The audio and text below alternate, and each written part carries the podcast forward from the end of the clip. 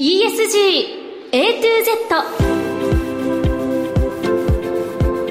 この番組は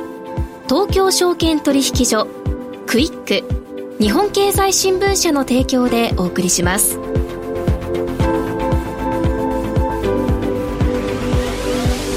皆さんこんにちは滝口ゆりなです。10月23日月曜日のお昼皆さんいかがお過ごしでしょうか？この番組は ESG A to Z というタイトル通り近年世界規模で関心が高まっている ESG を A から Z までつまり入門編から応用編まで全てお伝えする番組です。ESG とは E Environment 環境 S Social 社会 G Governance 企業統治。この3つの頭文字を取った略語で企業が持続的な成長を目指すために必要とされている課題です。本日のメニュー紹介です。最初のコーナーは ESG 投資のツボ。毎週週替わりで ESG 投資に関する情報をさまざまな角度からお届けします。今日は SMBC 日興証券シニア ESG アナリスト兼科学技術アナリスト浅野至さん。ネットゼロエミッションの実現に大きな役割を果たすとみられる水素と関連する日本の企業また水素ビジネスをめぐる動向について伺います。もう一つのコーナーはピックアップ ESG ここでは ESG に積極的な企業の取り組みをご紹介します。今日は先週に引き続き味の素執行役常務サステナビリティコミュニケーション担当森島千佳さんにお話を伺います。それでは皆さん12時30分までの短いお時間ではございますが最後までお付き合いください。人生100年時代と言われる中資産形成に関する議論や SDGs、ESG 投資の意識の高まりなど、金融リテラシーへの社会的な関心がかつてないほど高まっています。東京証券取引所、大阪取引所は、金融経済教育のブランド、JPX マネブラボを通じて、幅広い世代に総合的な金融経済教育を展開しています。詳細は、JPX マネブラボで検索。銘柄選別ってどうやったらいい？来週の相場のポイントは？株式投資に役立つ情報ツールならクイックマネーワールド。マーケットのプロが予想したデータで銘柄探しもできる。プロがチェックする情報も見られる。オンラインセミナーも毎月開催中。マネーはで検索して会員登録しよう。のツボ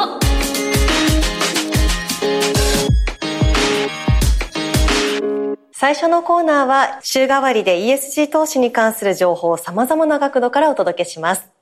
今日は SMBC 日興証券シニア ESG アナリスト兼科学技術アナリスト浅野至さんにお越しいただきました。浅野さんよろしくお願いします。よろしくお願いします。温暖化ガス排出量を実質ゼロにするネットゼロ達成に向けて水素に注目が集まっているそうですけれども、水素に関わる企業のニュース増えてきています。そもそもなぜ水素がこれほど注目されているのかというところから今日教えていただけますでしょうか？はい。あの、水素の利用というものは気候変動の緩和ですね。気候変動の地球温暖化を、まあ、あの、緩和するという点でですね、あの、それを利用することによって、非常に CO2 の削減につながるということで期待されています。はい。まあ、大きくはですね、3つ用途が期待されている分野がございまして、1つはエネルギーキャリアです。で続いてはですね、燃料としてですね、期待されてございまして、非常に期待されておりましてですね、まあ、燃やすと高温が得られまして、えー、まあ CO2 も出ないということで、まあ、このあたりですね、あの熱需要、製鉄とかですね、高炉の熱需要とかですね、まあ、あとはあの発電所、まあ、水素の燃やしてですね、発電する火力発電所の脱炭素化とか、はい、まあ、当然燃料電池、まあ、モビリティの分野でもですね、はい、大きな期待がされています。最後はですね、原料として水素も使われていくということで、例えばですね、石炭火力の混焼で、まあ、拡大が期待されているアンモニアでございますますけれども、これはまさに、あの水素を原料として合成されるものでございますし、はい、あとは、あの、国際航空船で今後使われると予想されている持続可能な航空燃料ですね。通称 SAF と言われているような脱炭素化燃料の、まあ、原料にもなってございますし、まあ、あの、上げるときりがないですけれども、そういった原材料としても、こういった水素というところの利用が拡大されることがですね、期待されていると見ています。はい。まあ、今お話しいただきました通り、水素は未来のエネルギーとしても大きなポテンシャルを秘めているというところですけれども、まあ、それにもかかわらず実用化には様々な課題があるということで、その大きな理由の一つというのが生産コストの高さですね。で、これは水素を作るにもエネルギーが必要で、生産手段によってまあ、グリーン水素、ブルー水素などなど、色の名前で区別されていますけれども、このあたりをご説明いただけますでしょうか？はい。いろいろなですね、水素の製造プロセス、この違いからですね、色を分けて定義していることがですね、慣例となっておりまして、はい、あの、代表的なものを紹介しますと、はい、まずはグリーン水素ですね。はい。グリーン水素というものは、あの、再生可能エネルギーで得られた電力ですね、水を電気分解することで得られる水素というものをグリーン水素と言いまして、文字通り再エネのエネルギーを使ってですね、水素を作るということで、直接的な製造時の CO2 の排出量が、ま、ほとんどゼロになるということが期待されています。はい。これに対してですね、次に期待されているものとしては、ブルー水素というものがございます。はい、ブルー水素というものは、従来の水素の製造方法と同じ。で、従来の、まあ、製造方法というものですね、ちょっと前後しますが、石炭や天然ガスからですね、水素を得ているんですけれども、このプロセスで出てくる直接的な CO2 というものをですね、CCUS と言われる技術で一部オフセットしてですね、すべてオフセットするのは技術的に難しいと言われているんですけれども、従来の方法よりも CO2 排出量というものを少なくするという、まあ、そういったあのものがブルー水素でございます。はい、このグリーンとブルーというのがよくあのメディアで出てくるものとなっているんですけれども、これの他にはですね、ピンク水素というものもややマイナーなんですが、はい、あのございましてですね、これはあの何かと言いますと、原子力発電所で得られた電力で、え水を電気分解して作る水素でございます。はい、ですので、まあ、あの、この点では製造プロセスはグリーン水素と同じではあるんですけれども、使う電源が再エネから原発になっているという点がですね、まあ、差異となっているですね。はい、最後に、ホワイト水素というものもご紹介させていただければと思うんですけれども、えーはい、これはこれまでの、あの、まあ、グリーン、ブルー、ピンクとは違ってですね、人為的に作られるものではなくてですね、地中から出てくる水素を、あの、ホワイト水素というふうに定義されることが多いです。えーこれかなりもっとマイナーなんですけれども、はい、これまでからまあ地中のですね、あの一部水素が埋蔵されているということは知られてはいたんですけれども、最近は当初の予想よりも大量に水素が埋まっているんではないかというふうに言われておりまして、そうなると地中から採掘されるこれはあの一次エネルギーですね。まあこれまであのエネルギーを使って水素を作るという話だったんですけれども、そのまま出てくる水素ということで、これは新たな資源としてですね、注目されているものでございます。まあ、コストでいきますと、はい、現時点ではブルー水素が一番コスト上の、まあ、競争優勢があるというふうに言われているんですけれども、えー、で、長期的にはいずれグリーン水素というものが普及するというものがですね、理想的な、まあ、シナリオとしてですね、私も期待しているところではございます。はい、なるほど。そしてこの生産した水素をですね、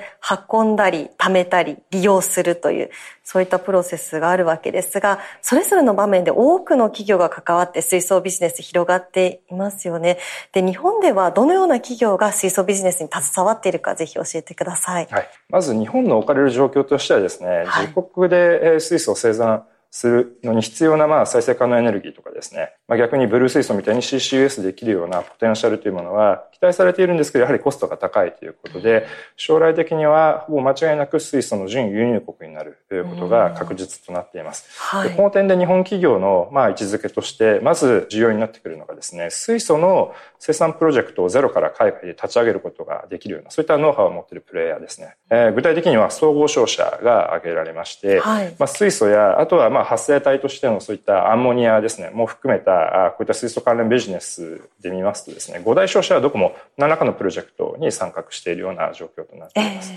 えー、中でも三菱商事丸紅はですね、もう10年前ですけど、2013年から始まった国のですね、エネルギーキャリア、新たなクリーンエネルギーのキャリアのプログラムというものがあったんですけれども、その時からまあ参画して、水素やアンモニアのサプライチェーンの構築といったところの検討をですね、進めていた企業となっていましてですね、えー、まあ関心の高さというところとですね、まあ今後かなり市場が拡大するという点もありますので、期待される分野と考えられているのではないかというふうに思っています。サプライチェーンの構築と今あの話しましたが、まあそういった点でいきますと、他にはですね、エネオスや岩谷ガスですね。このあたりも積極的に事業参画しておりまして、えー、期待されているポイントでございます。製造する技術で、えー、見ますとですね、もっと多くの企業があるんですけれども、例えばグリーン水素をですね、電気分解するときに必要な電解層というものが大量に必要なんですが、はい、電解層の説明メーカーとしてはですね、旭化成さんや、日立造船、あとは神戸製鋼の子会社の新興環境ソリューションという企業がですね、まあ、主要プレイヤーとしてよく知られています。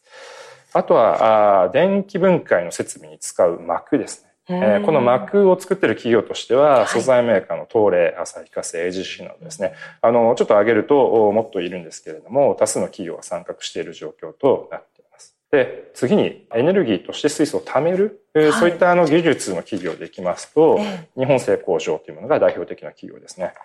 で、貯めて使うという観点でいけば、モビリティ分野の当然トヨタ、あとは発電所向けに水素タービンを作っている三菱重工、IHI、川崎重工などですね、あの、そういったプレイヤーというものは有望な技術をお持ちなので、今後、まあ、国内外で水素のマーケットは間違いなく増えていきますので、うん、そういったあの市場にですね、どれだけ食い込むことができるのかという点がですね、ポイントになるのではないかと思われます。はい。で、水素と少しアングルが異なるんですけれども、えー、ブルー水素で必要な CCUS ですね、CO2 を回収して固定する。まあ、そういった技術も当然水素市場の拡大とともにですね、必要になってくると思うんですけれども、この CO2 回収技術のグローバルでトップ企業と言われているのが三菱重工です。で、他にも東芝、日記などの企業もですね、関連技術をお持ちなので、まあこういった少し付随した技術という点でもですね、日本企業の存在感は増しているのかなというふうに思っています。なるほど。海外と日本の現状、この全体感伺えますでしょうか、はい、どの国もですね、コロナウイルスのパンデミック後に経済を復興させるときにですね、まあ、グリーンリカバリーという形で、こういったあの脱炭素関連の分野を成長産業として位置づけてですね、多くのあの政策的な支援をしています。まあ、当然水素もその中で重要な役割を担っておりまして、例えば米国 EU はですね、水素のコスト目標とか生産目標というものをですね、掲げている状況でございます。はい、例えばアメリカですね、米国はアースショットという計画がございましてですね、1キロのリニューアブル水素、まあ、ブルーとかグリーン水素が含まれると思うんですけれども、それを10年間でコストですね、1キロあたり1ドルへと、まあ、低減することを目指しているものでございます。で、一方で EU ですね、ここも非常に力を入れておりまして、2030年までに1キロの水素を2ユーロ以下にする目標を掲げていてですね。で、こうしてエネルギーの脱ロシア、まあ、特に EU はロシアからのパイプライン系の天然ガスが断たれてますんで、その代わりに水素を普及していくという野心的な目標がございましてですね、はい、2030年までに EU 域内の生産というものを自国生産で1000万トン、あとは輸入で1000万トンの計2000万トンを確保するということを掲げています。一方で日本ですね、実は水素の戦略を立ち上げたのは日本非常にまあ早くてですね、2017年に水素戦略というものを策定しています。はい、でその中で、更新された中でですね、掲げられている目標というものは2030年に300万トン、2040年に1200、2050年に2000万トンという数値を掲げていると。コストはですね、2030年までに1ノルバル流米あたり30円程度ということで、ちょっと単位が違うので分かりにくいんですけれども、やや他国と比べると高い水準ではあるんですけれども、まあ、そういったコスト目標も合わせて、まあ、掲げていてですね、市場拡大を国内においてもですね、狙っているということかと思います。まあ、当然、米国、EU と比べるとですね、やや、あの、こういった数値目標というものは劣るように見えるかもしれませんけれども、特にまあ島国で海上輸送の水素コストが極めてまあ重い環境の中でですね、比較的野心的な目標を掲げて積極的に、えー、まあ特にブルーからグリーンというシフトをですね、進めようとされている姿勢が伺えます。ありがとうございます。さあ、ということで今日はネットゼロエミッションの実現に大きな役割を果たすとみられる水素と関連する日本企業、また水素ビジネスをめぐる動向についてお話を伺いました。浅野さんありがとうございました。ありがとうございました。ポッドキャストで配信中の番組、高井宏明と横川楓のお金の話。資産運用には関心があるけど、何から始めていいかわからないそんな投資の初心者に向けた金融教育番組です。楽しくお金の知識が身につく話をお届けします。ポッドキャストで毎月第2、第4木曜日朝6時に配信中。ぜひ聞いてください。Thank you for listening to ラジオ日経。ラジオ日経第2放送の音楽専門チャンネルラニーミュージックでお送りしているリクエストコーナーの特別版が期間限定でお聴きの第1放送に登場。RaNi Music All Request Hour on RN1 シャッフル今週金曜夜9時30分から。お楽しみに。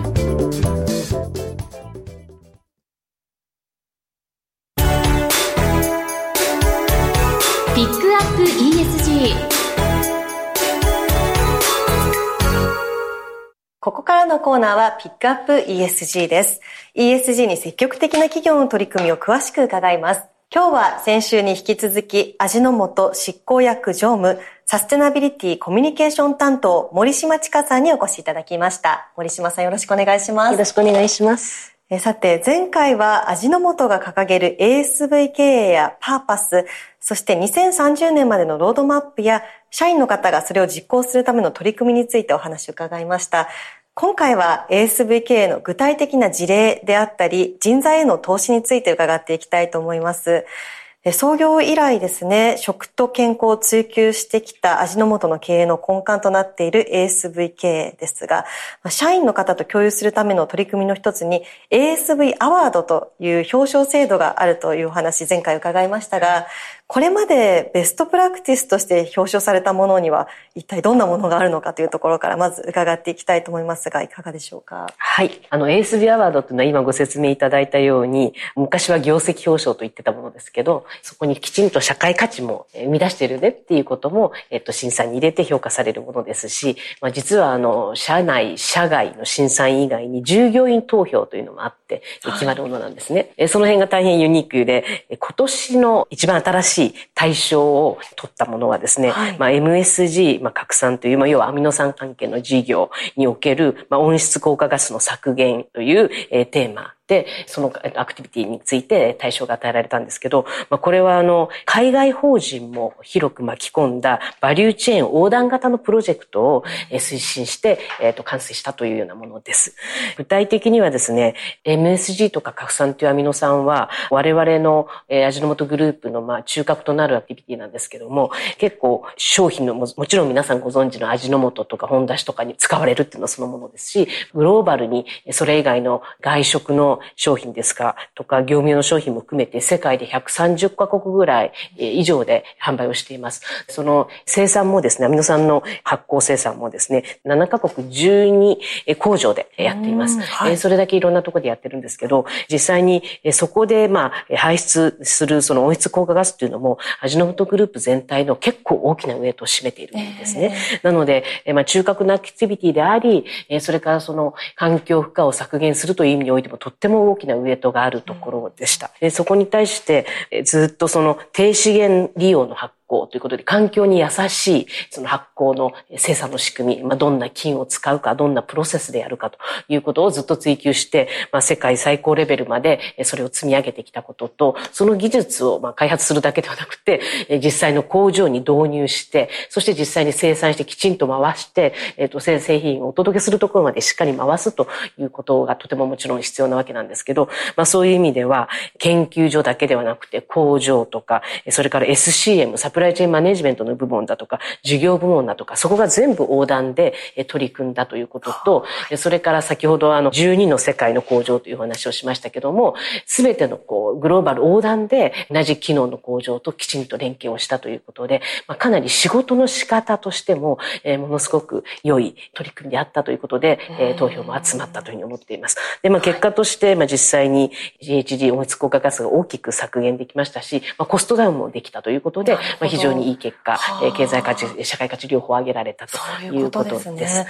なるほど。そして味の素のホームページについてなんですが、こちら、社員の皆さんが実行されている ASV の事例がいろいろ掲載されているというところで、はい、こちらの事例というのもいくつかご紹介いただけますか？はい。あの、ホームページの中に私が語る ASV というコーナーがあって、はい、様々な分野で頑張っている従業員を、にフォーカスをして語ってもらっているコーナーがあります。はい、じゃあ、2名ほど簡単にご紹介をしたいと思いますけども、1人は、あの、日本の国内の九州の支社で営業企画グループで広報を担当している女性です。はい、で、まあ、彼女は、まあ、管理栄養士であるということで、まあ、やっぱりもともと食事というのが健康にとってとても大切だということで、スーパーさんとも連携したりして、そのレシピを開発して、それをお届けしたりとかいう活動をしています。彼女は、えー、ホームページにも書いてありますけども、その味の素の商品を選んでいったら、自然に無理なく、まあ、意識することなく、えー、減塩ができたよっていう、そういうことを目指したいっていうことで、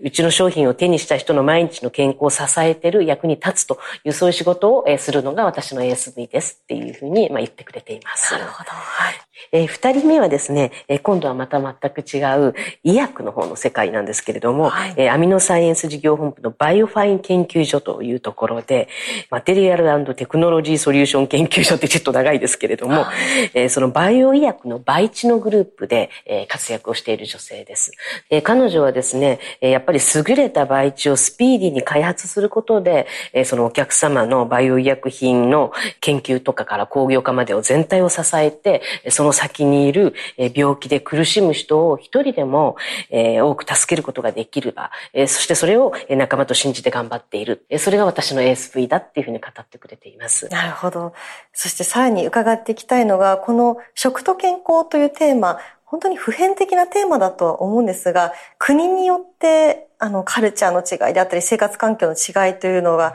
あると思うんですが、そのような国ごとの違いというところにはどのように向き合ってるんでしょうか？はい。前回ですね、あの、10億人の健康寿命延伸のそのやり方というところの一つとして、我々独自の栄養改善のアプローチとして、妥協なき栄養という話をさせていただきました。で妥協なき栄養の中には3つの柱があって、、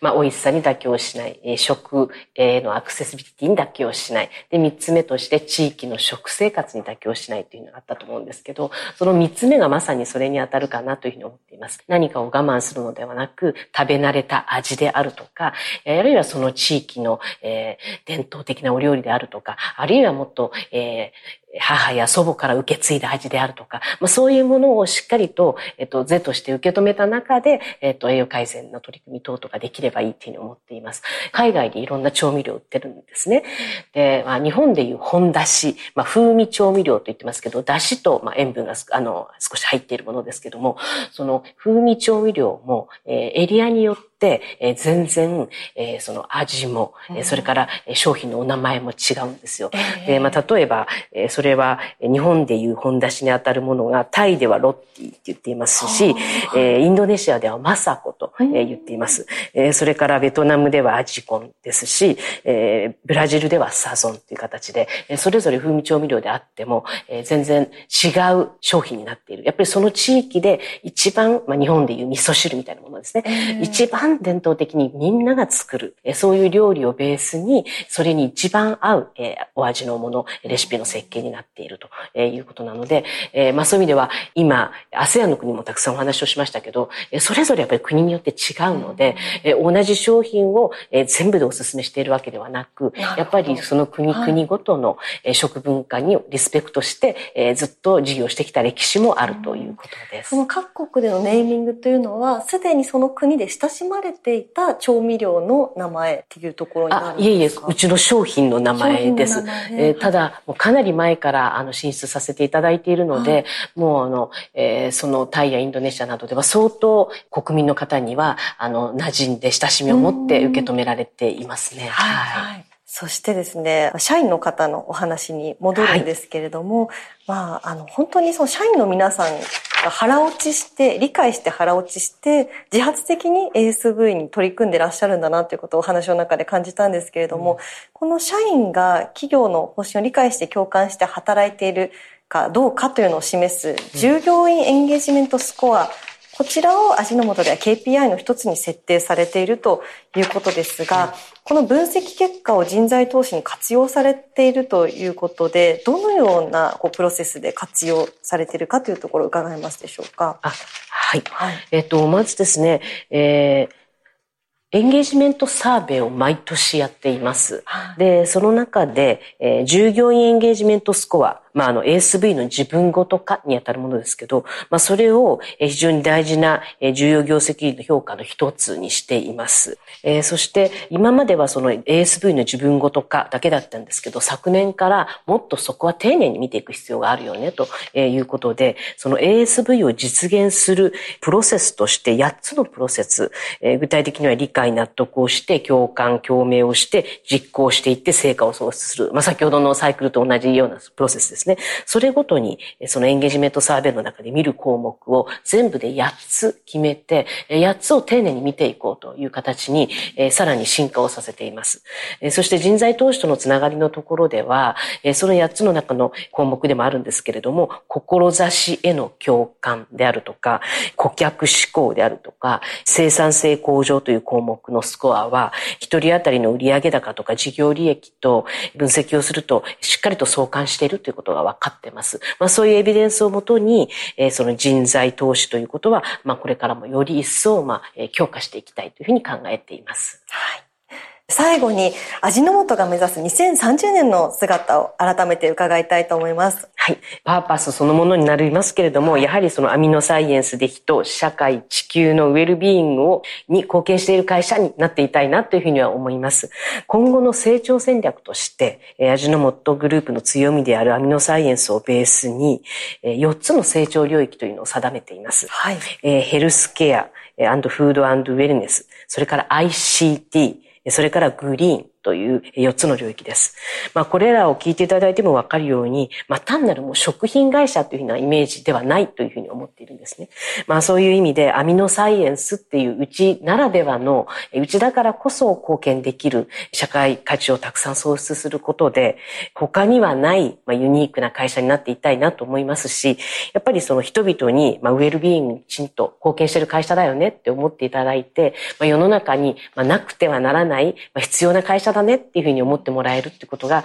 まあ私はとても大事だなというふうに思っています。はい、ありがとうございます。さあ、ここまで2回にわたり味の素の ESG の取り組み ASVK について詳しくお話伺いました。森島さん、どうもありがとうございました。ありがとうございました。最近スマホで読むニュースの文字が見えづらいとお悩みの方、日経電子版なら大丈夫。文字の大きさと行間を調整できるから自分の見やすいサイズでニュースをスムーズにチェックできます。最新情報を快適にお届け。日経電子版。日経電子版をオフィスで使う。日経電子版4オフィス。仕事のための情報だからチームや組織での法人契約がおすすめです。日本経済新聞の確かな情報を PC やスマホで場所を選ばず自由に使える。日経電子版4オフィスで検索。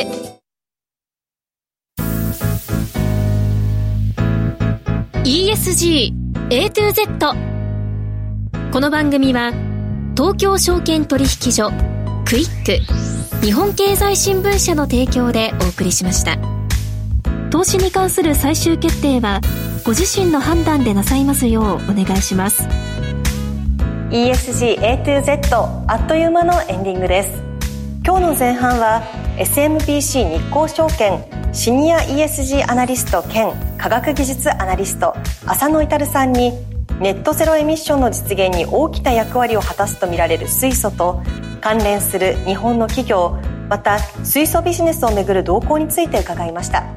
そして後半では味の素執行役常務サステナビリティコミュニケーション担当森島千佳さんに ASV 経営の具体的な事例や人材への投資などについて伺いました。さあ今日の放送は皆さんの投資の参考になりましたでしょうか？ここまで滝口ゆりながお伝えしました。それでは皆さんありがとうございました。